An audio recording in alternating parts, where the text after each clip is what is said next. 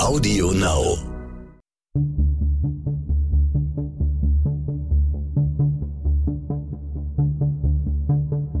Wie überführt man einen Mörder? Warum werden Menschen zu Tätern? Und welche Abgründe können in jedem von uns stecken? Im Sterncrime-Podcast Spurensuche erzählen Ermittler und Spezialisten über ihre spannendsten Fälle und die Herausforderungen ihres Berufes. Manche Fälle beschäftigen Kommissare und Kommissarinnen über Jahrzehnte hinweg. Immer wieder passiert etwas Neues, bis man weiß, es ist eine Serie und man kann den Täter nicht fassen. Mein Name ist Bernd Volland und in dieser Folge spreche ich mit dem Mordermittler Martin Erftenbeck über einen solchen Fall. Es geht um den sogenannten Maskenmann. Herr Erftenbeck, Sie waren 44 Jahre Polizeibeamter, davon 21 Jahre Leiter der Mordkommission von Pferden Osterholz in Niedersachsen. Der Fall, der Sie am längsten begleitete, ist aber auch zugleich einer derer, die am meisten öffentliches Interesse bekommen haben und sich auch einer der schlimmsten Fälle, die Sie begleitet haben. Das ist der Fall des sogenannten Maskenmannes, der teilweise auch medial als der schwarze Mann bezeichnet wurde. Für Sie beginnt der Fall im Frühjahr 1992. Was geschah da? Genau am Vormittag des 31. März 1992 bekam ich als Sachbearbeiter im damaligen ersten Fachkommissariat eine Vermisstenanzeige zur Bearbeitung zugeteilt. Ein 13-jähriger Junge war über Nacht aus dem Internat in Schesel, Landkreis Rothenburg, anscheinend weggelaufen. Man hat von ihm den Schlafanzug in einem Gemeinschaftsraum gefunden. Ein Fenster stand offen und der junge Stefan war aus einem Zweibettzimmer anscheinend weggelaufen. Und keiner hat was mitbekommen, dass er das nachts verlassen hätte. Der fast gleichaltrige Mitschüler, der mit ihm im Zimmer wohnte, er war morgens wach geworden und stellte dann fest, dass Stefan nicht da war. Die Kleidung, die Stefan am Vortag getragen hatte, lag noch zusammengelegt auf dem Tisch vor seinem Bett und äh, der Schlafanzug wurde im Erdgeschoss in einem Aufenthaltsraum auf einer Tischreihe abgelegt vorgefunden. Also es könnte auch sein, dass er abgehauen wäre. Es könnte sein, dass er abgehauen wäre. Man muss natürlich dabei berücksichtigen, dass Stefan erst seit einem halben Jahr im Internat wohnte. Er war gegen seinen Willen ins Internat äh, gekommen nach massiven schulischen Problemen, die er gehabt hatte und hatte sich anscheinend nach Einschätzung der Lehrer und der Hausleiter aber gut eingelebt im Internat. An dem Tag vor seinem Verschwinden hat er vormittags eine Mathearbeit geschrieben und die hatte er offensichtlich verhauen und das wusste er und von daher hatte er sehr schlechte Laune und war auch nicht ansprechbar für seine Mitschüler. Aber die Vermutung, er könnte abgehauen sein, die hielt dann nicht allzu lange, denn er wurde einfach nicht gefunden und kehrt auch einfach nicht zurück. Zunächst musste man eben auch mit berücksichtigen, dass es in der Nacht des Verschwindens recht kalt war. Also die Temperaturen gingen auf null Grad zu. Und er hatte seine Oberbekleidung in seinem Zimmer gelassen. Er hatte auch keinen Rucksack mitgenommen mit Verpflegung. Gab es Einbruchsspuren an dem Gebäude? Einbruchsspuren im Sinne von gewaltsamen Eindringen in das Gebäude hat es nicht gegeben. Jetzt kehrt er aber auch über Wochen hinweg nicht zurück, dieser Junge. Wie geht man in der Situation mit den Eltern um? Die sind ja extrem besorgt. Für die Eltern ist das natürlich eine äh, fürchterliche Situation. Der Junge ist weg und man kann nicht erkennen, warum er ähm, so richtig weggelaufen sein sollte. Er wird auch nicht gefunden. Er meldet sich in seinem Umfeld nicht. Seine Großeltern hätten in Rothenburg, ähm, hätte er dort erreichen können. Auch die hat er nicht aufgesucht der einzige Hoffnungsschimmer, aber das war wirklich zu der Zeit dann auch schon ein sehr schwacher Hoffnungsschimmer war die Beobachtung einer Zugbegleiterin, die sich Ende April gemeldet hatte und angab, dass sie sehr sicher sei, den Stefan am Tag des Verschwindens morgens im Zug von Schießel nach Hamburg gesehen zu haben. Aber das hatte sie nicht bestätigt. Das hatte sich dann offensichtlich nicht bestätigt, weil wir dann äh, einige Zeit später, genau am 3. Mai, Klarheit bekamen über den Verbleib von Stefan. In welcher Form? Am 3. Mai wurde abends kurz vor 18 Uhr von zwei Frauen, die im Pferdener Stadtpark spazieren gingen, in einer dort befindlichen Binnendüne ein Leichnam gefunden. Sie hatten ihre Hunde freilaufen lassen und die Hunde waren genau zu dieser Stelle in der Dünenlandschaft gelaufen und hatten angefangen zu kratzen.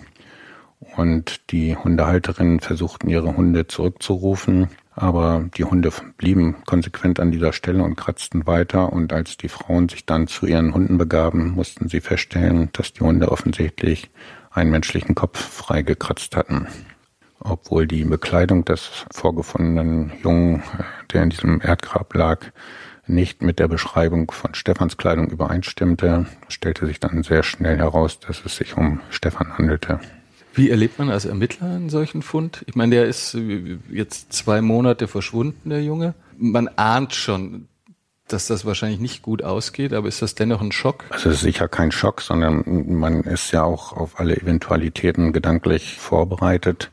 Das ist dann eine Situation, die Klarheit bringt. Und sicherlich ist das äh, insbesondere für die Eltern erschütternd. Dann andererseits ist es dann aber auch ein Punkt, an dem die Zeit des Zitterns, der Ungewissheit äh, für die Eltern zu Ende ist. Wer sagt das den Eltern? Das sagt äh, regelmäßig dann ein Team von Polizeibeamten, die die Eltern aufsuchen und ihnen das entsprechend mitteilen. Mhm. Also schickt man da besonders geschulte Beamte hin oder übernimmt das der Beamte, der am meisten im Rahmen der Ermittlungen auch mit den Eltern zu tun hatte? In dem Fachbereich arbeiten in erster Linie Leute, die auch Erfahrung im Umgang mit solchen Situationen haben und dann auch die Überbringung dieser Nachrichten vornehmen. Ich selbst habe als Hauptsachbearbeiter dieser Vermisstenanzeige an dem Wochenende die Möglichkeit nicht gehabt, weil ich war äh, in Süddeutschland und Handys gab es zur damaligen Zeit noch nicht und war entsprechend nicht äh, ansprechbar. Was sagte Ihnen der Ablageort? Also Pferden ist ungefähr wie weit weg von Schesel, wo das Internat lag? Also da sind so gut 30 Kilometer zwischen Pferden und Schesel, die der mhm. Täter dann mit Stefan gefahren sein muss. Ob lebend oder tot, war zu dem Zeitpunkt unklar. Der Fundort selbst zeichnet sich eben dadurch aus, dass man in relativ kurzer Zeit hm, relativ tief graben kann, wenn man in der Situation ist, eben einen Leichnam beseitigen zu müssen. Und an diese Stelle, wo der Leichnam vergraben war, kann man zumindest in die Nähe fahren. Dazu muss man aber von der befestigten Straße aus eine relativ enge Einfahrt in einen Feldweg erkennen, gerade nachts bei Dunkelheit und Vegetation. Und dann muss man über verschiedene Wege genau zu diesem Punkt hinfinden, um dann den Leichnam aus dem Auto herausnehmen zu können und dort vergraben zu können. Von daher war dieser Ablageort schon für mich von besonderer Bedeutung, weil ich davon ausgegangen war, dass der Täter diesen Bereich eigentlich gekannt haben muss. Ergänzend muss man doch sagen, dass wenige hundert Meter entfernt ein Schullandheim vorhanden ist, so dass wir dann auch unsere Ermittlungen darauf ausgerichtet haben, wer könnte denn von dem Schullandheim Beziehungen nach Schesel ins Internat haben oder umgekehrt, welche Lehrer, Begleitpersonen, Schüler waren denn möglicherweise von dem Internat aus in Pferden schon mal im mhm. Schullandheim. Also Ihr erster Verdacht ging in Richtung eines Täters aus dem Umfeld des Internats, aus dem Stefan verschwunden war. Das ist zunächst mal naheliegend, weil äh, man sagen muss, dass ein ganz großer Prozentsatz von Tötungsdelikten so ist, dass es eine Vorbeziehung zwischen Opfer und Täter gibt. Hatten Sie dort irgendwelche Ansatzpunkte? Das waren zum Beispiel Lehrer, die mit Bezüge hatten zwischen Schießel und Pferden, also möglicherweise auch den Pferden der Stadtwald kannten. Wir hatten ältere Schüler, die sich in einem Fall zumindest sehr auffällig im Internat bewegt hatten. Also es gab sicherlich einige verdächtige Personen, die wir überprüft haben, teilweise auch mit Durchsuchungsmaßnahmen begleitete. Aber alle Ermittlungen führten uns nicht weiter. Sie sagten schon, dass sein Schullandheim in der Nähe des Ablageortes war. Schullandheime würden ja später eine größere Rolle spielen in diesem Fall. Sind Sie damals schon hellhörig geworden? Also es hatte wenige Tage vor dem vermissten Fall in Schesel ein Ereignis gegeben in einem Schullandheim im Landkreis Verden. Und dort war über Nacht ein Mann in das Schullandheim eingedrungen und die Lehrerin war wach geworden und sah dann, als sie aus ihrem Zimmer sah, im Erdgeschoss an der Haustür stehend ein, wie sie ihn beschreibt, Mann, nicht älter als 40, mit einer schwarzen Verkleidung, die sie an Batman erinnert hat. Und dieser schwarze Mann, dieser Batman, hatte einen ihrer Jungen aus der Klasse, die sie begleitete, an der Hand und wollte offensichtlich gerade das Schullandheim mit ihm verlassen. Der Junge war barfuß, hatte einen Schlafanzug an und stand aber mit diesem schwarzen Mann an der Haustür. Und sie hat diesen Mann dann angeschrien und der Mann flüchtete darauf aus äh, der Haustür des Schullandheimes und sie hat ihm noch hinterher geschrien, dann die Haustür verschlossen und hat den Jungen getröstet und wieder zu Bett gebracht. Das war ein Ereignis, was fünf Tage, glaube ich, vor dem Verschwinden von Stefan ja aus Schesel in diesem Schullandheim im Landkreis Verden stattgefunden hatte. Später wurde ich dann bei den Ermittlungen innerhalb der Mordkommission darauf aufmerksam, dass es einen vergleichbaren Fall in einem Schullandheim im Altkreis Rothenburg gegeben hatte. Und offensichtlich waren dort auch schon mehrere Vorfälle bei dem Schullandheim gewesen, denn die zuständige Dienststelle in Bremerförde hatte damals eine kleine Ermittlungsgruppe eingerichtet, um gerade diese Vorfälle in den Schullandheimen aufzuklären, wo es jedes Mal zu einem Eindringen eines, wie er beschrieben wurde, großen schwarzen Mannes gekommen war. Dazu muss man sagen, dass in dem Schullandheim im Landkreis Verden die Lehrerin, die als einzige erwachsene Zeugin den Täter jemals gesehen hat und beschreiben konnte, diesen Mann als circa 1,68 groß beschrieben hatte, also etwa so groß wie sie selbst war, wie sie es gesagt hat. Und untermauert hat sie auch noch ihre Größenbeschreibung dadurch, dass sie gesagt hat, der war etwa so groß wie ich, an den hätte ich mich auch noch herangetraut. Ja, eine sehr resolute Lehrerin. Eine sehr resolute Lehrerin und war ja auch entsprechend in ihrem Vorgehen so. Aber das ist eben auch die einzige erwachsene Zeugin, die den schwarzen Mann im Schullandheim gesehen hat und auch beschreiben konnte. Haben die Ermittlungen in diese Richtung irgendwo hingeführt? Und hatten Sie die auch mit dem Fall Stefan verbunden? Also wir hatten innerhalb der Arbeit der Mordkommission mit äh, dem Fall Stefan Kontakt zu dieser Ermittlungsgruppe im Altkreis Rothenburg und gemeinsam mit den Sachbearbeitern hatte ich zwei Tatverdächtige, die sie überprüfen wollten, äh, überprüft, um festzustellen, ob es möglicherweise zwischen diesen beiden Tatverdächtigen irgendwelche Bezüge in Richtung der Opferfamilie, des Wohnortes der Opferfamilie oder eben in Richtung des Internats in Schießel gab. Das war aber nicht der Fall, sodass diese Ermittlungsrichtung dann zunächst einmal für mich äh, bedeutungslos war. Sie kamen einfach generell nicht weiter. Genau. Und dann wurde irgendwann wurde die Ermittlungsgruppe aufgelöst oder die Mordkommission war es, ne? Die, die Mordkommission war Die Mordkommission, die wurde, wenn ich mich recht erinnere, Ende Juni 1992 aufgelöst. Wie erklärt man das den Eltern? Ja, man muss den Eltern das ganz sachlich erklären, wie der Stand der Ermittlungen ist, welche Ermittlungsschritte man unternommen hat, dass äh, die eben noch keinen Erfolg gezeitigt haben und dass wir natürlich weiterhin Ermittlungen führen werden, wenn es neue Ermittlungsansätze geben wird.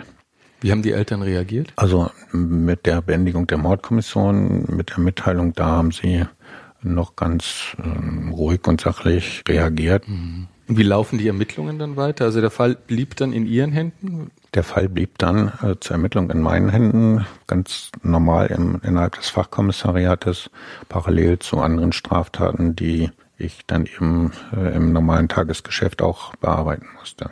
Es dauerte dann dreieinhalb Jahre, bis Sie wieder einen Ansatzpunkt bekamen und der Ansatzpunkt kam dann auf die schrecklichst denkbare Weise. Ja, das stimmt. Ich wurde am 10. August 1995 äh, morgens, als ich beim Bäcker Brötchen holte, durch eine Schlagzeile einer Hamburger Zeitung aufmerksam darauf, dass aus Schleswig-Holstein ein Junge verschwunden war und äh, dessen Leichnam war offensichtlich in Dänemark vergraben in einer Binnendüne aufgefunden worden. Er war dort, äh, nachdem er getötet worden war, nackt vergraben worden. Und ich ließ den Flensburger Kollegen einen Tag Zeit, um mich dort zu melden, weil erfahrungsgemäß, wenn so ein Mordfall anläuft, ganz viele Dinge zu regeln und zu tun sind und man würde dann mit so einem Anruf eher stören. Aber am Folgetag habe ich mich dann gleich mit dem zuständigen Hauptsachbearbeiter in Flensburg zusammen telefoniert und habe ihm gesagt, dass ich einen ganz ähnlichen Mordfall bearbeite aus dem Jahre 1992. Und was erfuhren Sie über das Verschwinden des Jungen? Es war ähm, ein achtjähriger Junge, der sich in einem Gruppenzelt im Ferienzeltlager Selkanor aufgehalten hatte, mit seiner Jugendgruppe zusammen. Und dieser Junge war in der Nacht zum 24. Juli 1995 aus diesem Zehner Gruppenzelt verschwunden, sodass am nächsten Morgen festgestellt wurde, Dennis R. fehlt, aber keiner konnte sagen, wo er geblieben war. Alle Suchmaßnahmen im Nahbereich verliefen ergebnislos. In dem Austausch mit dem Kollegen erfuhr ich, dass der Junge dann circa 280 Kilometer entfernt von Schleswig-Holstein, also vom Selkanor entfernt, in Dänemark aufgefunden worden war. Ein deutscher Urlauber äh, war beim Spazierengehen in einer Binnendüne auf einen aus dem Sand ragenden Finger oder Hand äh, gestoßen und hat entsprechend die Polizei informiert. Die Analogien schienen Ihnen sehr deutlich dann. Die Todesursache war bei diesem Jungen genau wie bei Stefan ein Ersticken durch Handauflegen auf Mund und Nase, wobei das sicherlich nicht so individuell ist, weil es eine übliche oder häufige Vorgehensweise ist bei der Tötung von Kindern. Aber insgesamt gab es auffällig viele Parallelen. Es war dann aber so, dass ähm, die Mordkommission in Flensburg durch ihre Ermittlungen relativ schnell auch einen Tatverdächtigen ermittelt hatte, einen Betreuer aus diesem Ferienzeltlager. Aber diese Ermittlungen zur Person des Verdächtigen gaben aber keine Querverbindung zu meinem Fall im Pferden, so dass diese Spur dann irgendwie erloschen war. Und er wurde auch nicht der Tat an, an Dennis R. überführt? Es gab einen Haftbefehl, der auch einige Zeit ähm, gehalten hatte, aber das äh, Gesamtermittlungsergebnis war dann so, dass der dringende Tatverdacht dann doch zunehmend bröckelte. Insbesondere spielte dabei, äh, wenn ich mich recht erinnere, ein Gutachten zu einem Lack, das an der Ablagestelle des Leichnams im Sand gefunden worden war, offensichtlich von einem Grabewerkzeug und bei dem Betreuer war eine Schaufel gefunden worden im Kofferraum und zunächst lautete das Gutachten, dass die Lackspuren, wenn ich mich da recht erinnere, äh, übereinstimmten und bei einem weiteren Gutachten oder einer Überprüfung stellte man fest, dass eben der am Vergrabeort vorgefundene Lack und der Lack von der Schaufel an dem Kofferraum des Betreuers eben nicht äh, übereinstimmten. Und der Fall ruht wieder, aber nachvollziehbarerweise nicht für die Eltern und insbesondere für den Vater von, von Stefan. Ja, das ist so. Er ruhte ja für uns auch nicht. Die Akte stand äh, in der ganzen Zeit äh, in meinem Büro und wurde auch regelmäßig von mir bearbeitet und es wurden Sexualstraftäter überprüft oder ähnliche Dinge. Aber insbesondere der Vater hatte sich schon relativ schnell entschlossen, eigene Wege zu gehen. Das führte dann zu kuriosen Geschichten, dass er zum Beispiel zwei äh, Männer, die sich äh, selbst als ehemalige hochrangige äh, russische Offiziere und Geheimnisträger bezeichneten, wurden von ihm engagiert, äh, die dann Ermittlungen in dem Mordfall seines Sohnes führen sollten. Und an jeder Stelle, an der diese beiden Männer auftauchten, um Fragen zu stellen, kam es zu Irritationen und Zurückmeldungen an die Polizei. Ab Oktober 1993 kam es dann zur Auslage von Serienbriefen, die äh, aber auch äh, an Eltern von Internatsschülerinnen und Schülern verschickt äh, wurden. Diese Serienbriefe waren anonym verfasst und äh, in diesen Briefen wurden wechselweise mal ähm, das Hausleiter-Ehepaar, der Leiter der Schule, einzelne Lehrer, aber auch die Leitung äh, der Mordkommission äh, unter Verdacht gestellt. So warf man den Leitern der Mordkommission konkret vor, den Täter ähm, zu kennen, aber bewusst zu decken. Der letzte Brief war dann offen unterschrieben und es bestätigte sich das, was eigentlich alle schon vorher schon wussten und auch annahmen, dass es sich bei dem Verfasser dieser Briefe um den Vater von Stefan handelte. All das hatte zur Folge, dass dann auch der Schulleiter mit einer Strafanzeige gegen den Vater reagierte. Das war aber nach den Worten des Vaters genau das, was er erreichen wollte, weil er ein Gerichtsverfahren dazu nutzen wollte, um seine Sicht der Dinge der Öffentlichkeit darzustellen. Und dazu hat er entsprechend dann bei diesem Gerichtstermin auch zahlreiche Kamerateams und Medienvertreter eingeladen. Auch da kann man sehen, wie verzweifelt ähm, der Vater gewesen ist und äh, wirklich versucht hat, alle Schritte zu gehen, wobei er zunehmend die Position einnahm, dass er glaubte, als Vater eines ermordeten Kindes alles, aber auch wirklich alles tun zu dürfen und zu wollen, was zur Tatklärung dienen könnte, auch wenn es nicht mehr äh, gesetzeskonform war. Und das habe ich in vielen Gesprächen immer wieder versucht, ihm klarzumachen, dass äh, wir als Polizei äh, uns an die Strafprozessordnung halten müssen Passiert das häufiger, dass die Angehörigen oder die Eltern oder ein Vater so intensiv versucht, äh, selbst Ermittlungen aufzunehmen? Nein, also das ist schon eher die Ausnahme und das ist ja auch nicht wirklich der Sache dienlich. Es gab damals noch nicht äh, das Instrument der Angehörigenbetreuung. Wir hatten zwar als Leiter der Kommission häufig Kontakt zu den Eltern und auch zu dem Vater, aber äh, heutzutage wird wirklich ein Team, äh, das auch aus äh, ausgebildeten Polizeibeamtinnen und Beamten äh, besteht, dann äh, ausschließlich zur Betreuung der Angehörigen äh, von Opfern von Tötungsdelikten äh, eben abgestellt, die dann auch äh, ständig ansprechbar sind und äh, im, im Kontakt stehen mit den Eltern. Und in, in welche Richtungen haben Sie selbst mittlerweile ermittelt in den folgenden Jahren? Jahre 1997, Ende des Jahres im Dezember, äh, kam es dann zu einer Veranstaltung für Mordermittler des Landes Niedersachsen und bei dieser Veranstaltung wurde ein Pilotprojekt äh, des Polizeipräsidiums München vorgestellt zum Thema operative Fallanalyse. Das, was man Profiling nennt. Im, Im Volksmund im TV-Jargon. Äh, Pro, Profiling äh, genannt. Und dieses Pilotprojekt, äh, damals unter der Leitung von Udo Nagel, der dann später auch Innensenator in Hamburg war, und einem jungen Oberkommissar, der heute der Leiter der operativen Fallanalyse ist, der Alexander Horn. Und der Leiter der Mordkommission aus Pferden und ich als sein Vertreter hatten dann Kontakt zu den beiden aufgenommen und sie gefragt, ob es möglich sei, im Rahmen dieses Pilotprojektes äh, eine Einzelfallanalyse von dem Mordfall Stefan äh, anzufertigen. Und zu welchem Ergebnis kamen die Münchner Kollegen? Die Einschätzung war, es handelte sich um ein Sexualdelikt. Äh, der Täter hat sehr planend äh, gehandelt. Was anzunehmen war, dass der Täter einen Bezug zum Ort des Verschwindens und zum Ablageort hatte und einen engen Bezug zum Opfer selbst. Wobei die Einschränkung schon damals war, äh, dass die Beziehung zwischen Täter und Opfer im Umfeld nicht unbedingt aufgefallen sein muss. Zur Persönlichkeit äh, des Täters wurde gesagt, dass es sich um einen intelligenten Täter handeln dürfte, zur Tatzeit mindestens 30 und es sich um einen sehr planenden Täter äh, handelt.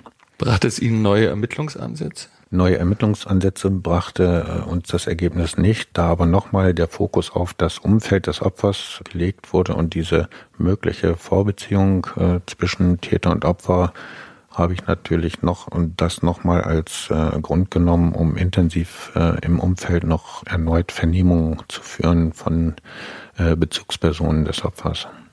Haben Sie die Schullandheimsspur weiterverfolgt? Die Schullandheimspur habe ich zur damaligen Zeit nicht äh, weiterverfolgt, weil es auch gerade aus dem Altkreis Rothenburg keine weiteren Fälle offensichtlich in dem Schullandheim gab in den äh, späten 90er Jahren.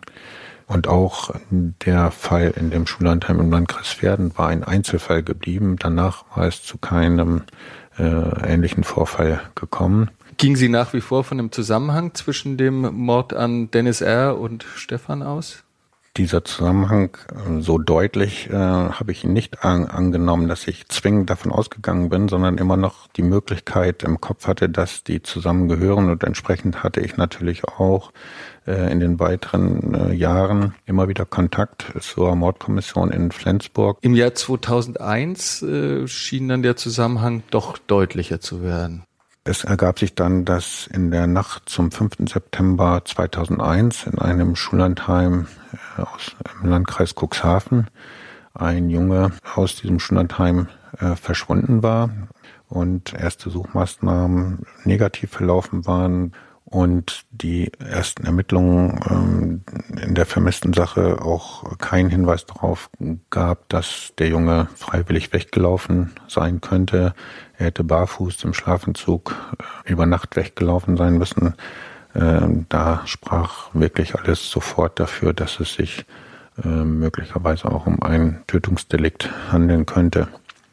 Entsprechend wurden die Ermittlungen auch geführt. Allerdings äh, hatten auch schon zahlreiche Suchkräfte das Objekt betreten und auch äh, den Raum betreten, so dass dort auch äh, viele Druckspuren gelegt worden sein könnten. Es dauerte dann 14 Tage, bis das Opfer Dennis K. dann gefunden wurde, also der verschwundene Junge, stellte sich heraus, dass er gut 50 Kilometer entfernt von dem Schullandheim in dem Altkreis Rothenburg äh, an einer Kreisstraße 80 Meter entfernt äh, an einem Feld- und Wiesenweg abgelegt worden war.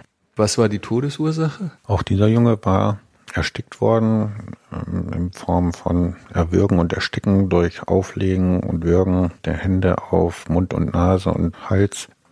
Kurioserweise hatte die Lehrerin von Dennis K.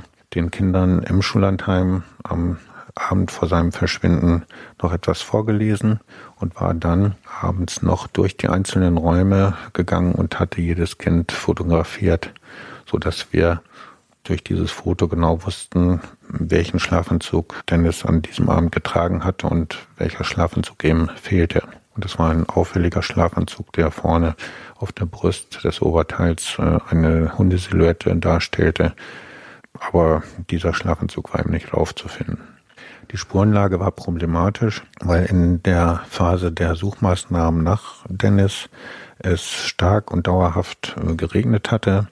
War Ihnen zu diesem Zeitpunkt klar, jetzt muss es eine Serie sein? Also ich wurde vom Leiter des zentralen Kriminaldienstes in Cuxhaven am Tag nach dem Verschwinden angerufen und wir dachten beide natürlich sofort an den Mordfall Stefan und auch an den Mordfall Dennis R. Ich selbst wurde dann zu der bereits einen Tag vor dem Auffinden äh, gegründeten Sonderkommission Dennis beigezogen und übernahm äh, den Arbeitsbereich äh, Auswertung, Fallanalyse, weil sehr schnell klar wurde, dass äh, auch in diesem Schullandheim, aus dem Dennis K. verschwunden war, es Vorfälle gegeben hatte, dass ein schwarzer Mann über Nacht in dem Heim gewesen war und eben Kinder ausschließlich Jungen sexuell missbraucht hatte. Das waren Vorfälle, die schon in den Vorjahren vor dem Verschwinden in den 90er Jahren passiert waren. Macht man sich da selbst Vorwürfe, wenn man ahnt oder jetzt oder jetzt womöglicherweise sogar davon überzeugt ist, das ist derselbe Täter, den ich jahrelang gesucht habe und bislang nicht fassen konnte und, und jetzt hat er wieder ein Kind getötet? Also Vorwürfe habe ich mir da nicht gemacht, sondern versucht, ähm, eine Lösung zu erreichen, wie der Täter zu stoppen sein könnte, was ich möglicherweise übersehen habe, was wir übersehen haben. Wie hat sich Ihr Bild des Täters durch diese neue Tat verändert? Das Bild des Täters hat sich insofern ein wenig verändert, dass ähm, wir ernsthaft darüber nachdenken mussten, ob es wirklich eine Vorbeziehung zwischen den Opfern und diesem Täter gegeben hat. Der Täter also so agiert, dass er sich die Opfer aussucht, einsteigt in die Objekte, die Opfer aussucht und dann äh, entsprechend missbraucht und in drei Fällen dann eben auch ähm, schon getötet hat. Und wenn das so ist, ist es natürlich sehr schwer, einen Täter zu ermitteln, insbesondere weil wir auch in dem äh, Bereich der objektiven Spuren keinerlei Anhaltspunkte hatten. Wir hatten also keine objektiven Spuren, keine DNA-Spur zum Beispiel, Und es stellte sich heraus, dass es erheblich mehr Einbrüche in Schullandheime gegeben hatte, als, als ihnen bekannt war. Das wurde dann äh, durch die Arbeit der Sonderkommission Dennis sehr schnell deutlich, dass es zahlreiche Vorfälle, äh, Straftaten in Schullandheim gegeben hatte durch einen von den Opfern beschriebenen großen, schwarz gekleideten Mann, der maskiert war, der Handschuhe trug. Das war eigentlich eine durchgängige Beschreibung des Täters von den Jungen, die von ihm angegangen bzw. auch äh, missbraucht worden waren, in verschiedenen Schullandheimen um Bremen herum. Aber auch gab es Vorfälle in Schullandheimen, wie zum Beispiel im Selkonor in Schleswig-Holstein, aber auch in Wohnhäusern in Bremen, dass äh, es äh, zu Sexualstraftaten kam und die Opfer, alles jung, äh, meistens im vorpubertären Alter, hatten den Täter beschrieben als groß, schwarz gekleidet, maskiert und mit Handschuhen. Im Einzelfall, gerade auch bei den Wohnhaustaten, äh, hatte der Täter auch eine Pistole als Drohmittel eingesetzt. In Einzelfällen auch ein Messer oder dass er auch eine Taschenlampe dabei hatte. Wo setzen Sie mit Ihren Ermittlungen nun an? Wir haben dann versucht, natürlich in dem aktuellen äh, Mordfall Dennis K. Ermittlungen zu führen im Umfeld. Aber wir haben auch versucht, über die äh, bekannt gewordenen Altfälle, gerade bei den Missbrauchstaten in Schullandheim, Ferienzeltlagern, Wohnhäusern Parallelen zu ziehen. So haben wir zum Beispiel von sämtlichen Schullandheimen die Bezugspersonen überprüft. Wer ist in den letzten Jahren dort als Lehrer, Begleitperson Handwerker, Busfahrer, wer auch immer berechtigt Zugang äh, zu diesen Heimen hatte, äh, aufgetreten und äh, namentlich erfasst worden und gab es dort Schnittmengen zwischen den Schullandheimen. Also Schnittmengen, ob eine Person genau bei all diesen Schullandheimen irgendwie genau. mal aufgetaucht ist. Genau so. Wobei wir dann mit der Zeit feststellen mussten, dass letztlich nicht alle Begleitpersonen erfasst worden waren, sondern nur Verantwortliche, in erster Linie äh, ein oder zwei Verantwortliche. Gab es da für Sie einen heißen Tatverdächtigen aus diesem Umfeld? Also durch unsere ersten Ermittlungen und, und gerade durch diese Vergleiche mit den anderen Objekten und der Abgleiche der Personalien äh, hatte sich da niemand herauskristallisiert. Wir haben dann aber auch noch äh, andere Versuche unternommen, zum Beispiel, dass wir die Opfer sämtlicher Wohnhaustaten aus Bremen. Da gab es insgesamt mit einer Ausnahmetat in Delmenhorst äh, 13 Vorfälle in den 90er Jahren. Äh, wir haben also versucht, die Opfer dieser Wohnhaustaten erneut zu vernehmen und haben auch deren Routinehandlungen äh, überprüft, deren Kontaktorte, Sportvereine, Schulen, Ferien, äh, Schullandheimaufenthalte, all diese Dinge systematisch zu erfassen, um herauszuarbeiten, ob es möglicherweise bei den Opfern dieser Wohnhaustaten eine Schnittmenge gab, dass sie zum Beispiel alle dasselbe Schullandheim besucht hatten an, irgendeiner, an irgendeinem Zeitraum. Aber auch da gab es keine Schnittmenge, durch die alle Opfer dieser Wohnhaustaten abgedeckt gewesen wären. Und es wurde erneut eine Fallanalyse gemacht. Was war das Ergebnis? Ja, wir hatten ja äh, über die Monate der Ermittlungen äh, insgesamt 44 Fälle von sexuellem Missbrauch oder Versuchen dazu in Schullandheimen, Wohnhäusern, Ferienzeltlagern zusammenführen können äh, und eben auch diese drei Tötungsdelikte Stefan, Dennis R. und Dennis K. Im Ergebnis muss man sagen, wurde das Fazit gezogen, dass sämtliche äh, Missbrauchstaten, die äh, erfasst worden waren äh, und eben auch die drei Tötungsdelikte in einem direkten Serienzusammenhang gesehen werden müssen. Und das war natürlich schon ein, ein deutlicher Hinweis, dass es weitergehen dürfte mit diesem Täter. Und es gab auch Hinweise auf Taten im Ausland. Es war einmal im August 1998. Ein elfjähriger Junge ist in den Niederlanden aus einem Ferienzeltlager über Nacht verschwunden äh, und wurde am Folgetag nur gut ein Kilometer entfernt von dem Ferienzeltlager in einer eingezäunten äh, Fichtenschonung aufgefunden. Er war ermordet worden. Auch er dürfte erstickt oder erwürgt worden sein. Und auch bei ihm war die Bekleidungssituation so, dass von einem Sexualdelikt ausgegangen werden musste. Ein weiterer Fall, der auch an uns herangetragen wurde, hatte sich in der Nacht zum 7. April 2004 in Frankreich ereignet, in einem Schullandheim in Saint-Brevin-les-Pins an der Atlantikküste. Der Junge war über Nacht aus einem Schullandheim verschwunden, aus einem Schlafraum und war am 19. Mai 2004 gut 35 Kilometer entfernt vom Schullandheim in Boirande in einem Teich auf einem ehemaligen Gutshof getötet aufgefunden. Diese Taten wurden auf einen möglichen Serienzusammenhang geprüft. Vom Modus operandi muss man sagen, spricht vieles dafür, dass sie in einem Serienzusammenhang gesehen werden müssten oder könnten zumindest. Andererseits hatten wir keinerlei Ermittlungsergebnisse, die ihn diese Fälle konkret mit unseren zusammenbringen konnten.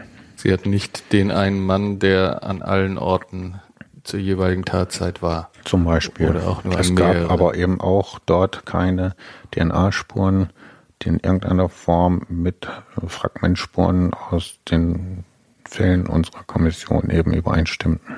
Hatten Sie überhaupt irgendwelche objektiven Spuren? Wir hatten einige DNA-Spuren, Fragmentspuren, von denen wir aber nicht sagen konnten, dass sie eben sicher vom Täter stammt. Also wir hatten kein Sperma, Blut, äh, Speichel oder Hautschuppen, Haare, von denen wir nun sagen konnten, das muss vom Täter stammen.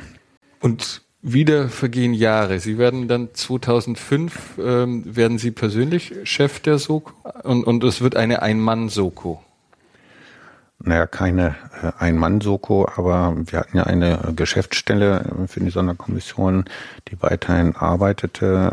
Das heißt, äh, das Spurenaufkommen wurde natürlich aufgenommen, erfasst und bewertet. Aber es gab nur wenige Ermittler, die mir zur Verfügung standen, um dann diese äh, auflaufenden Hinweise und Spurenakten eben, eben auch bearbeiten zu können. Sie haben über den Fall ja auch in einem Buch geschrieben, das heißt Wahrheit, Tote haben Rechte, das ähm, Sie gemeinsam mit dem Hamburger Gerichtsmediziner Klaus Pischel und der Staatsanwältin Annette Marquardt geschrieben haben. Und in dem Buch schildern Sie auch, dass Sie auch intern einige Widerstände in dieser Zeit überwinden mussten. Um was ging es da?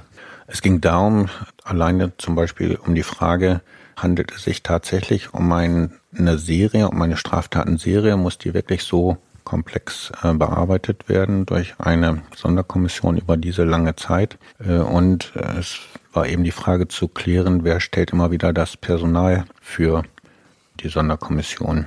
Wobei die Personalstärke der Polizei eben schon eher dünn ist und nicht darauf ausgerichtet ist, immer wieder über so lange Zeit so komplexe Kommission ähm, zu führen. Denn wenn man an der einen Seite an der Personaldecke zieht, dann äh, kommen andere Dienststellen eben kalte Füße.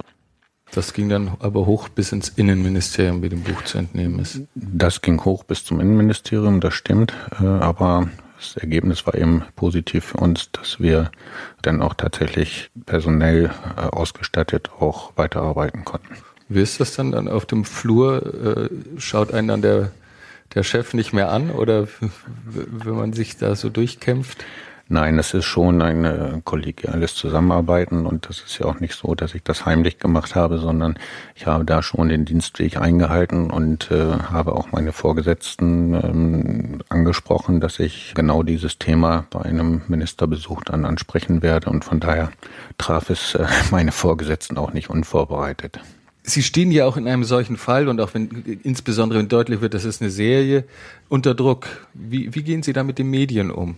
Also ich habe, nachdem ich die Verantwortung für die Kommission übernommen hatte, die Pressearbeit zunächst einmal ein wenig heruntergefahren. Deswegen, weil wir so genug Arbeit hatten. Wir mussten den Hinweisen nachgehen, die immer wieder eingingen, die Spurenakten ausermitteln um dann auch noch äh, Zeit zu finden, neue kriminalistische Ansätze zu finden, ohne jetzt noch zusätzlich wieder die Hinweislage anzuheizen. Aber Sie haben die Medien äh, durchaus dann auch wieder genutzt. Ja, so sind wir zum Beispiel äh, im Jahre 2009 im August an die Öffentlichkeit gegangen, noch einmal in der Fernsehsendung Aktenzeichen XY ungelöst, zusammen mit der Dienststelle in Rhein aus Nordrhein-Westfalen, weil dort hatte es einen vergleichbaren Fall in einer Jugendherberge gegeben. Dort war über Nacht ein Junge aus der Jugendherberge herausgetragen worden in den angrenzenden Stadtpark und dort aber von dem Täter wieder freigelassen worden. Und dieser Fernsehbeitrag äh, zog entsprechend auch äh, dann wieder ein Hinweisaufkommen nach sich. Folgejahr, im August 2010, meldete sich dann ein Mann aus Nordrhein-Westfalen. Dieser Mann war 2001 im September im Landkreis Cuxhaven in der Nachbarschaft Schullandheimes, aus dem Dennis K. verschwunden war, als Soldat stationiert gewesen. Er war Privatsportler, Marathonläufer und hat trainiert und morgens vor Dienstbeginn in der Dunkelheit äh, mit einer Läuferlampe vor der Stirn ausgestattet, war er dann aus dem Kasernengelände zu einem Marathontraining äh, gestartet, war auf die angrenzende alte Bundesstraße gelaufen und von dort aus in das Waldgebiet.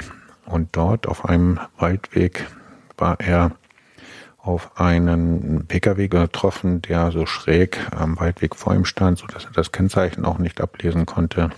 Und im Vorbeilaufen will er im Licht seiner Läufer, seiner Stirnlampe gesehen haben, dass dort ein großer, bulliger Mann mit einer auffälligen Brille am Steuer gesessen habe, der das sei ihm auch aufgefallen, eben nicht zur Seite gesehen habe. Hinter diesem Mann habe ein kleiner blonder Junge gesessen und ähm, dieser Junge habe ein Oberteil getragen mit äh, einer Hundesilhouette vorne äh, auf der Brust. Er habe diese Situation dann vergessen. Auf dem Rückweg sei dieser Pkw weg gewesen. Nach dem Lehrgang war er zurück an seinen Wohnort in Richtung Nordrhein-Westfalen und kurze Zeit später dann eben als Soldat ins Ausland gegangen. Dort will er eben auch nichts weiter von den Ermittlungen zu einem Mordfall gehört haben. Jetzt nach der Rückkehr aus dem Ausland und äh, einer neuen Arbeitsstelle, in der er Nachtdienst versehe, habe er nachts eine Fernsehsendung gesehen, Ungeklärte Morde, wo die Arbeit der Sonderkommission Dennis dargestellt worden sei. Und da sei eben auch ein Foto von dem Opfer gezeigt worden. Ist das, ist das glaubhaft, dass sich jemand nach acht Jahren noch so präzise erinnern kann? Er war beim Laufen. Ne? Das ist ja eigentlich jetzt kein, mhm und, und, und, und hat er jetzt auch nicht irgendwie die, eine Entführung direkt vor Augen gehabt, sondern er läuft und sieht da einen Wagen mit einem, mit einem Kind drin. Also es ist nicht unglaubhaft. Von der Persönlichkeit her war er auch niemand, der sich nun wichtig machen wollte. Es gab auch gar kein Motiv für ihn, sich in irgendeiner Form wichtig zu machen, sondern er schien tatsächlich so, dass ähm, diese Fernsehsendung diese alte Erinnerung bei ihm freigesetzt hatte. Sie haben jetzt acht Jahre später einen möglicherweise oder höchstwahrscheinlich einen Augenzeugen. Und was machen Sie daraus? Ja, es war insofern etwas außergewöhnlich, weil der Zeuge den Pkw sehr gut beschreiben konnte. Er war sich ganz sicher, dass es sich um einen bestimmten Pkw-Typ einer bestimmten Marke und dann auch noch einen Kombi handelte in einer hellen Farbe. Und Sie sind dann wieder mit dieser Aussage an die Öffentlichkeit gegangen? Wir sind dann äh, zunächst daran gegangen und haben versucht, Halterfeststellungen durchzuführen. Wir mussten dann aber feststellen, dass äh, eben im 2001 äh, dieses Fahrzeug ein sehr beliebtes Fahrzeug war. Es gab insgesamt 300.000 Zulassungen im Bundesgebiet von diesem Fahrzeug. Und leider äh, mussten aus datenschutzrechtlichen Gründen schon etwa 100.000 Halterdaten gelöscht werden nach Halterwechsel. Und äh, so haben wir uns entschlossen zu einer Medienstrategie, sprich zum Ende noch einmal all das mit der Öffentlichkeit zusammenhängt darzustellen, was wir meinten, was wir mit gutem Gewissen über unseren Täter, äh, seinem Verhalten und den äh, relevanten Örtlichkeiten und Zeiten, äh, was wir da guten Gewissens an die Öffentlichkeit gezielt äh, geben zu können und da vielleicht irgendeinen Zeugen zu erreichen, der sagt, das muss doch der und der sein. Und es meldet sich ein Zeuge, aber er kommt aus einer anderen Ecke, er ist gar nicht aus dem Umfeld des Täters. Nach kürzester Zeit gehen über 1000 Hinweise bei uns ein, aber noch am Abend dieser Pressekonferenz meldet sich ein Zeuge, den wir schon kannten. Dieser Zeuge, der im Oktober 1995 Opfer einer Wohnhaustat geworden war, erinnerte sich daran, dass er wenige Monate zuvor in einem Schullandheim gewesen war. Und während dieses Schullandheimaufenthaltes ist er von einem Betreuer angesprochen worden. War separiert worden von den anderen Kindern, in einen Raum geführt worden und dort hatte der Betreuer ihn befragt und der Betreuer habe nach seinen privaten Dingen gefragt, wo er wohne, wie er wohne, wie das Haus aussehe. Und er habe sogar dem Mann Grundrisskizzen quasi vom Haus zeichnen müssen, von den Räumen, wo sein Zimmer sei, ob es einen Hund im Hause gäbe und ähnliche Dinge äh, seien von dem Mann erfragt worden. Und das sei ihm jetzt in dem Zusammenhang äh, eingefallen und er könne nur noch den Vornamen erinnern. Es handelt sich um einen Martin. Wussten Sie da sofort, das ist es? Oder hat man da eine, sich in den, all den Jahren eine schützende Skepsis zugelegt? Bei diesem Hinweis äh, hatte ich schon eine besondere Hoffnung. Dann, das war der erste Hinweis, der viele Komponenten vereinigte. Wir hatten ein Wohnhaustatenopfer, das sich daran erinnerte, auf einem Schullandheimaufenthalt von einem Betreuer auf merkwürdige Weise ausgefragt worden zu sein. Aber Sie brauchten auch noch einen Nachnamen zu dem Vornamen. Das war dann aber relativ schnell passiert durch zwei Vernehmungen von mitreisenden Betreuerinnen. Und dann war aber auch klar, dass wir diesen äh, Martin schon kannten, weil wir ihn im Dezember 1997 schon einmal als Zielperson überprüft hatten im Rahmen der Arbeit der Sonderkommission Dennis. In welchem Zusammenhang geriet er damals gewesen?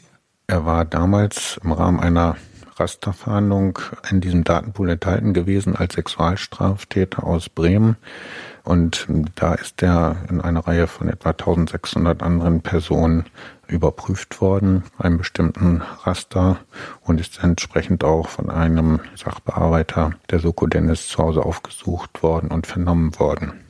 Und äh, er hatte alle Fragen auch beantwortet. Und wie wir jetzt feststellen mussten bei der Gegenprüfung, ähm, dass er eben zu einzelnen äh, Fragen doch deutlich äh, gelogen hatte. Gab es noch weitere Hinweise, die in seine Richtung deuteten?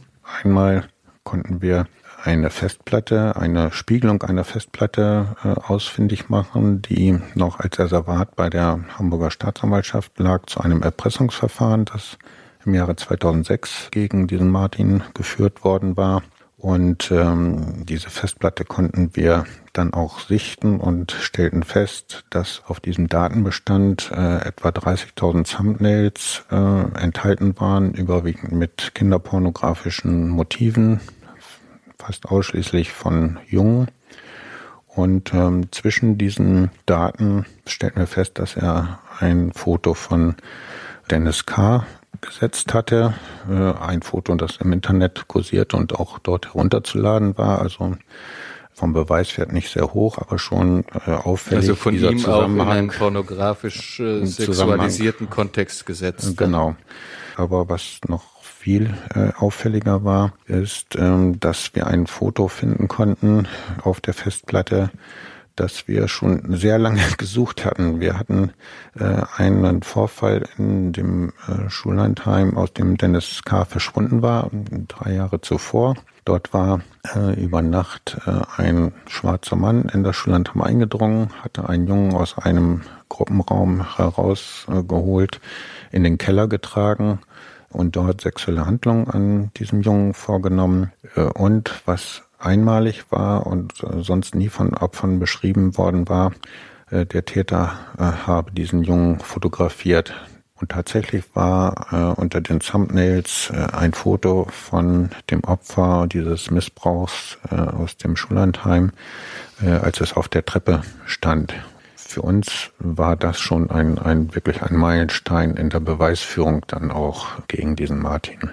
Und es kam auch noch ein Hinweis aus Dänemark in seine Richtung. Fast zeitgleich kam dann ein Hinweis von den Kollegen aus Schleswig-Holstein, aus Flensburg. Sie hatten ihren alten äh, Daten- und Aktenbestand noch einmal durchgesehen und dabei waren sie auf die von den äh, Polizeibeamten in Dänemark handschriftlich äh, erfassten Namen von Ferienhausmietern gestoßen. Diese etwas schwer zu lesende Liste unterhielt auch einen Namen äh, Martin N. Äh, und er war genau zur Zeit des Verschwindens von Dennis R. aus dem Ferienzeltlager Selkanor als Mieter dieses Ferienhauses in Dänemark. Und jetzt holt man ihn sich.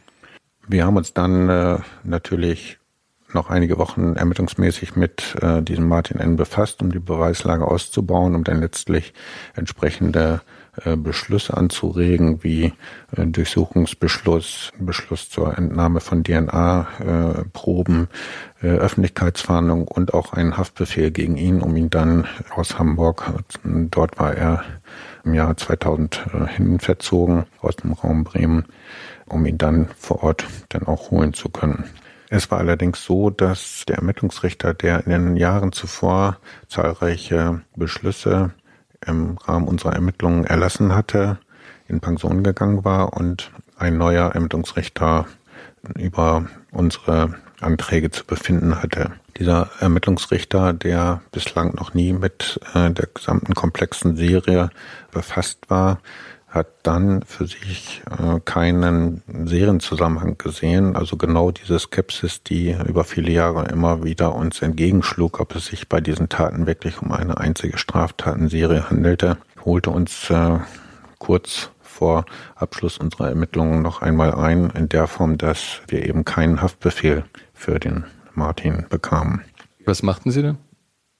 Ja, wir mussten kurzfristig unsere Maßnahmen so ein bisschen umplanen. Wir hatten schon einen Zugriffstag festgelegt mit äh, vielen Spezialeinheiten.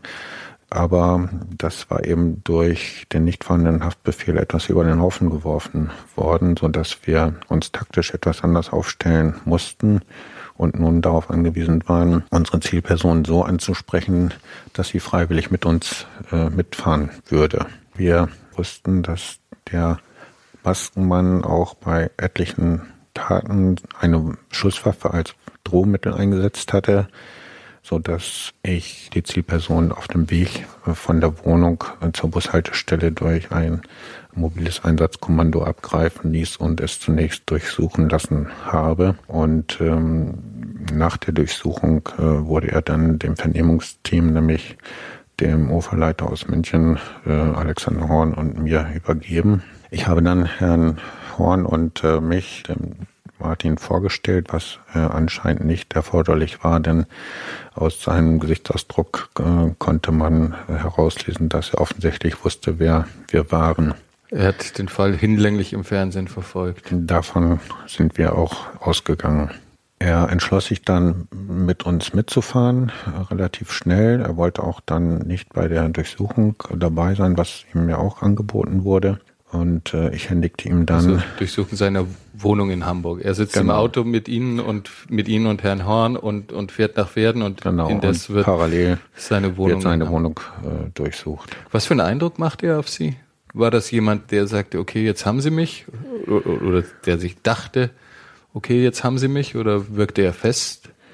Also zu Anfang wirkte er noch recht fest äh, und tat so, also wüsste er gar nicht, worum es geht und was wir ihm da für komische Sachen vorwerfen. Ähm, nachdem ich ihn aber belehrt hatte und ihm dann auch die Beschlüsse gerade über die Durchsuchung und ähm, die DNA-Probenentnahme ausgehändigt hatte, und ihn aufforderte, sie in Ruhe durchzulesen, trat dann doch äh, eine Wirkung ein, äh, als er dann die Beweislage aus den Beschlüssen entnehmen konnte, reagierte dann irgendwann doch das Gehirn und das Adrenalin und er wurde im Fahrzeug heftig durchgeschüttelt und bekam seine Extremitäten auch überhaupt nicht unter Kontrolle.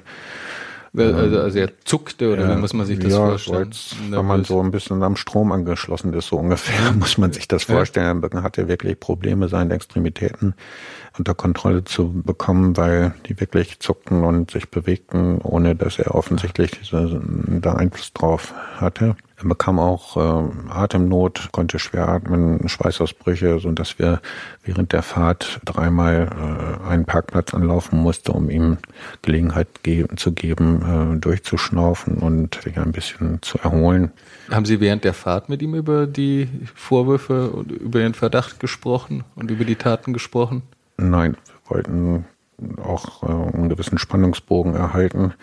Aber worüber spricht oder spricht man überhaupt mit ihm dann während dieser Fahrt? Ich meine, der sitzt, das ist ungefähr anderthalb Stunden, die man von Hamburg äh, nach Pferden fährt und, und der sitzt und man muss immer wieder rausfahren und, und er wird nervös und er zappelt. Also spricht man da irgendwas mit dem?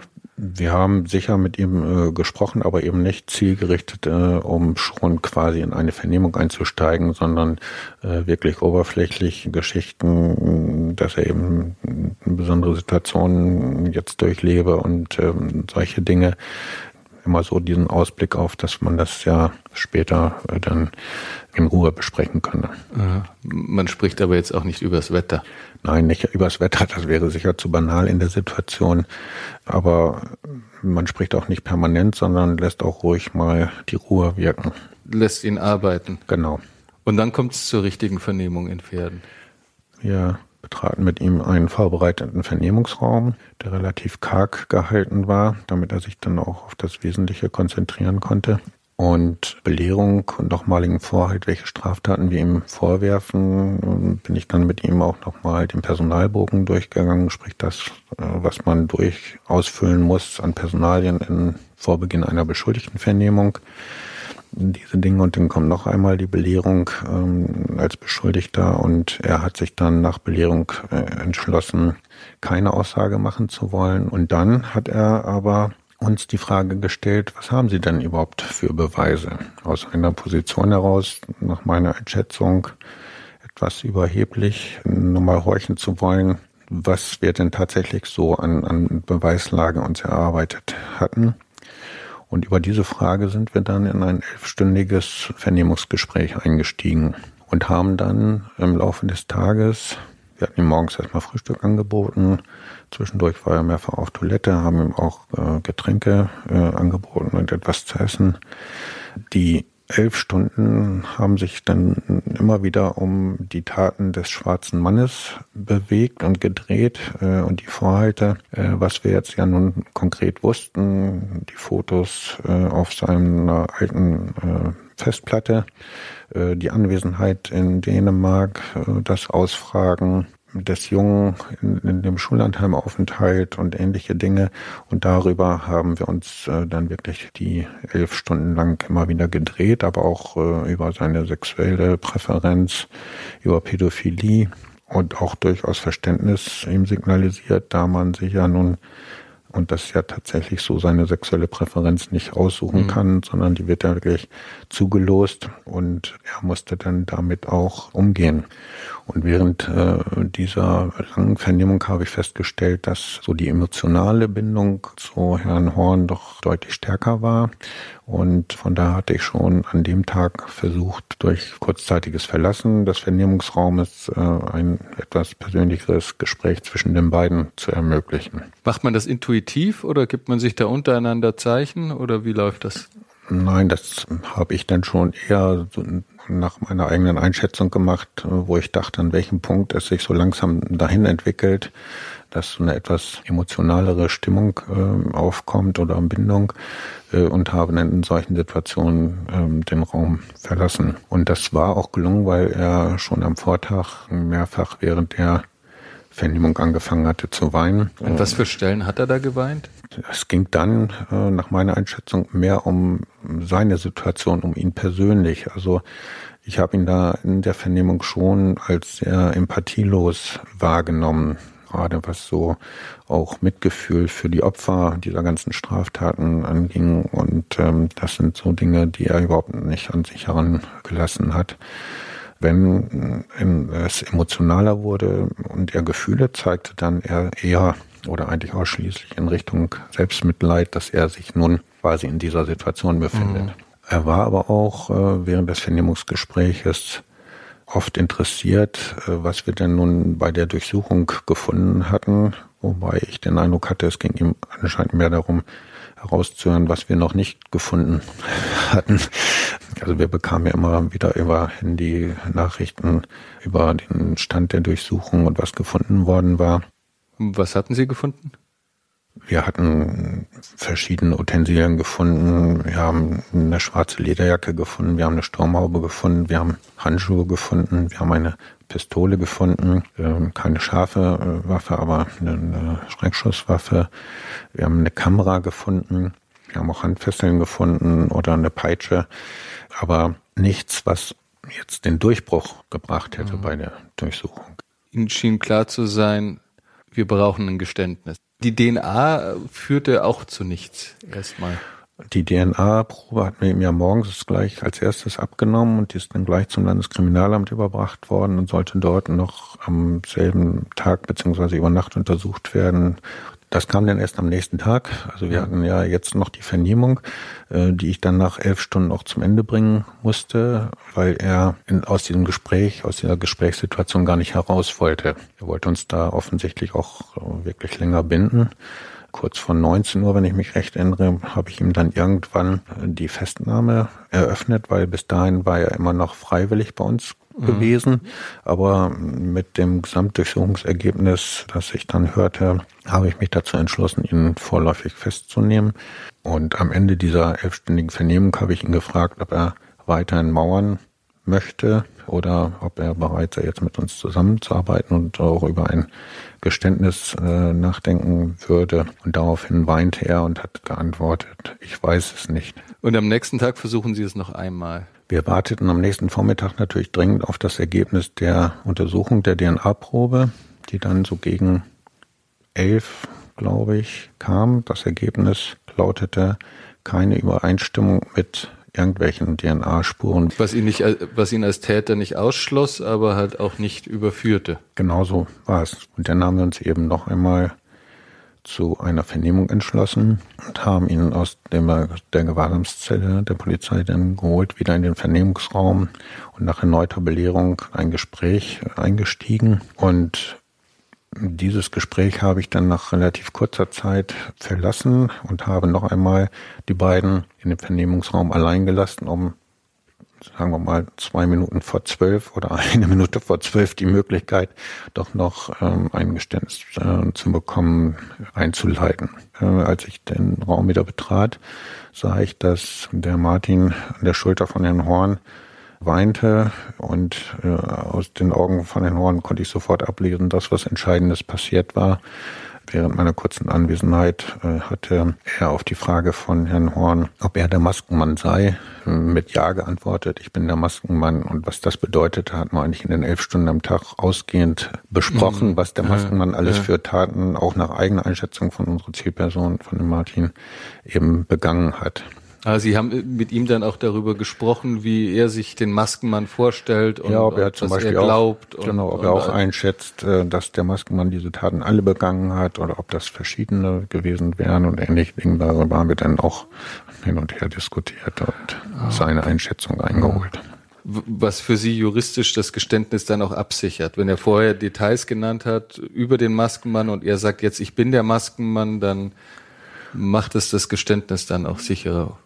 Ja, das Geständnis haben wir dann erst äh, nach dem Eingeständnis erstmal grundsätzlich der Maskenmann zu sein, dennoch äh, natürlich detaillierter herausgearbeitet. Wir hatten jetzt nicht so wahnsinnig viel Zeit, nur noch wenige Stunden bis nachmittags um 16 Uhr, um die Vernehmung durchzuführen, um anschließend dann mit ihm nach Stade zu fahren, um einen Haftbefehl dann äh, auch verkünden zu lassen. Und von daher war erstmal dieses Grundgeständnis, er sei der Maskenmann und er hat dann aber auch gleich gestanden, dass er die Morde an Stefan, an Dennis R. und Dennis K. begangen hat.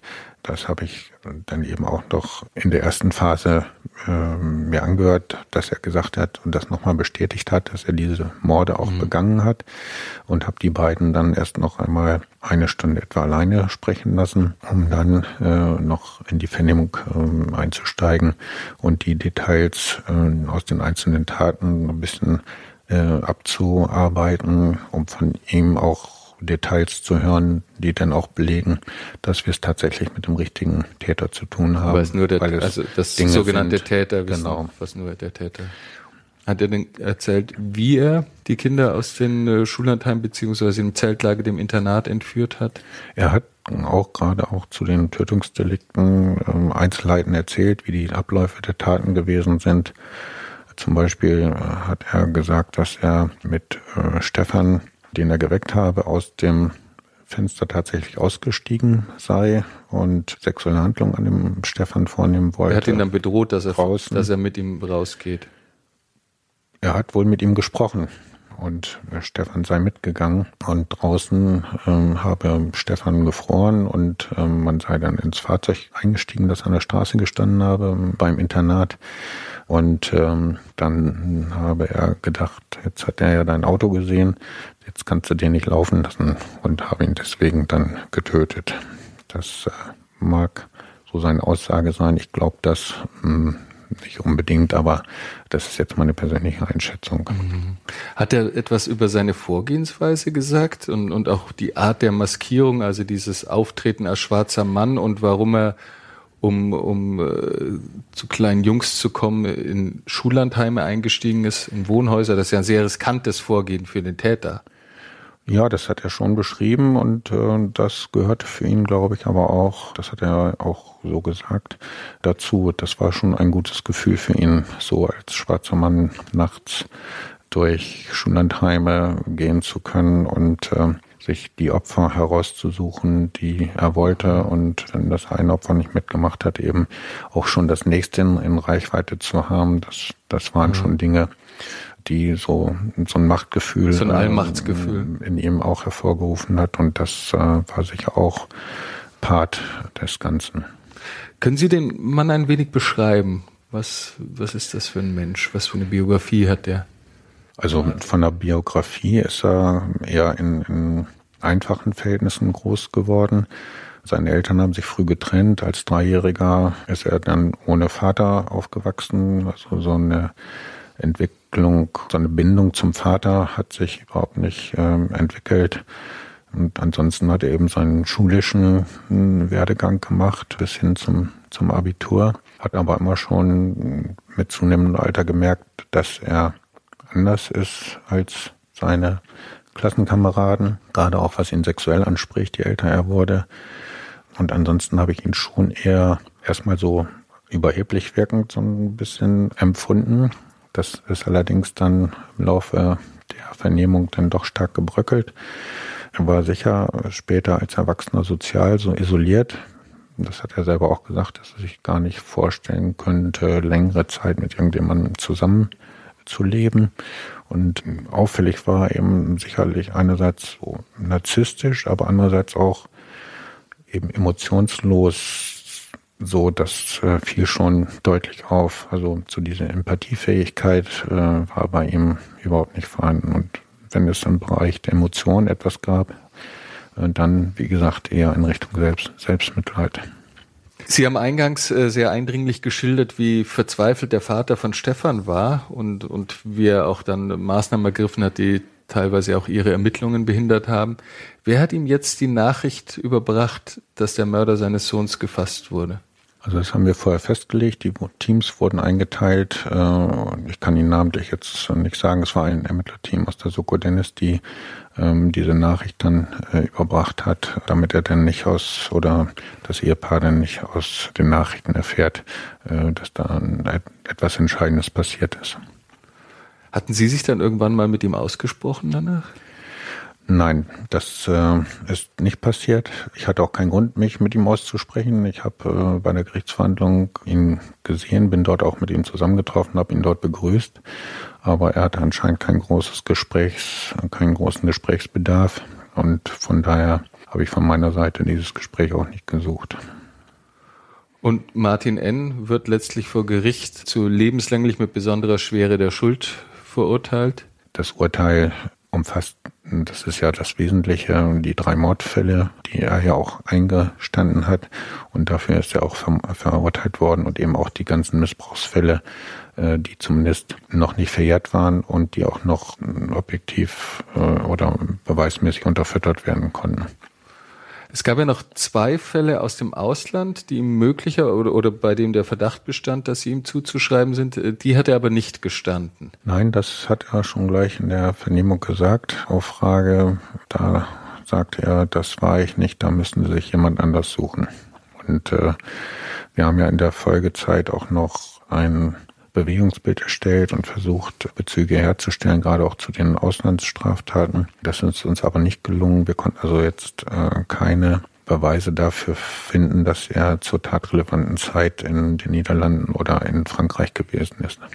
In Bezug auf Stefan hat die Fallanalyse ja gesagt, dass es vermutlich eine Vorbeziehung zwischen Stefan und dem Täter gegeben haben müsste. Hat sich das bestätigt jetzt im Nachhinein? Also Vorbeziehung äh, wäre zu hoch gegriffen, aber es ist tatsächlich so gewesen, nach eigener Aussage von Martin N., dass er im Herbst 91 in dem Internat gewesen sei zu einem Lehrgang, den er dort besucht habe für wenige Tage übers Wochenende und während dieses Aufenthalts äh, auf dem Internatsgelände habe er dort auch den Stefan gesehen.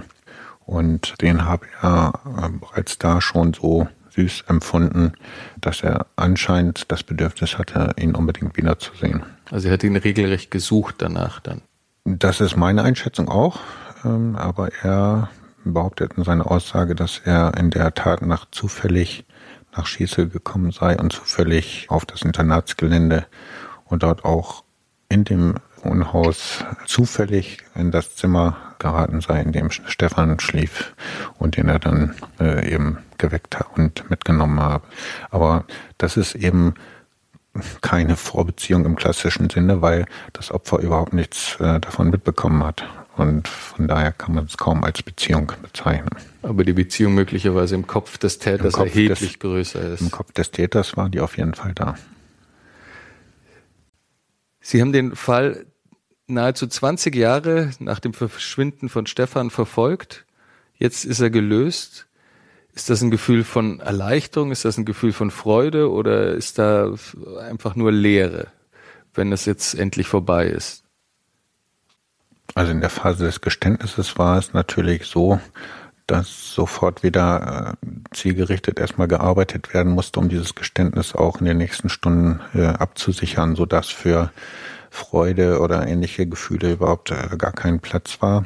Äh, als wir ihn dann letztlich nach Stade gebracht hatten, den Haftbefehl dort bekommen hatten für ihn und ihn dann wieder zurück nach Pferden in die Justizvollzugsanstalt gebracht hatten und dort spät abends oder fast mitten in der Nacht abgegeben hatten, da war es dann natürlich schon erstmal eine große Befreiung und äh, Herr Horn und ich haben im Innenhof der Justizvollzugsanstalt gestanden und uns erstmal in den Arm genommen und haben das Ganze sacken lassen. Ansonsten war es dann natürlich auch ein Punkt der Erschöpfung, aber einer positiven Erschöpfung, äh, dass wir das äh, erreicht hatten, ohne einen objektiven Beweis äh, in Händen zu haben.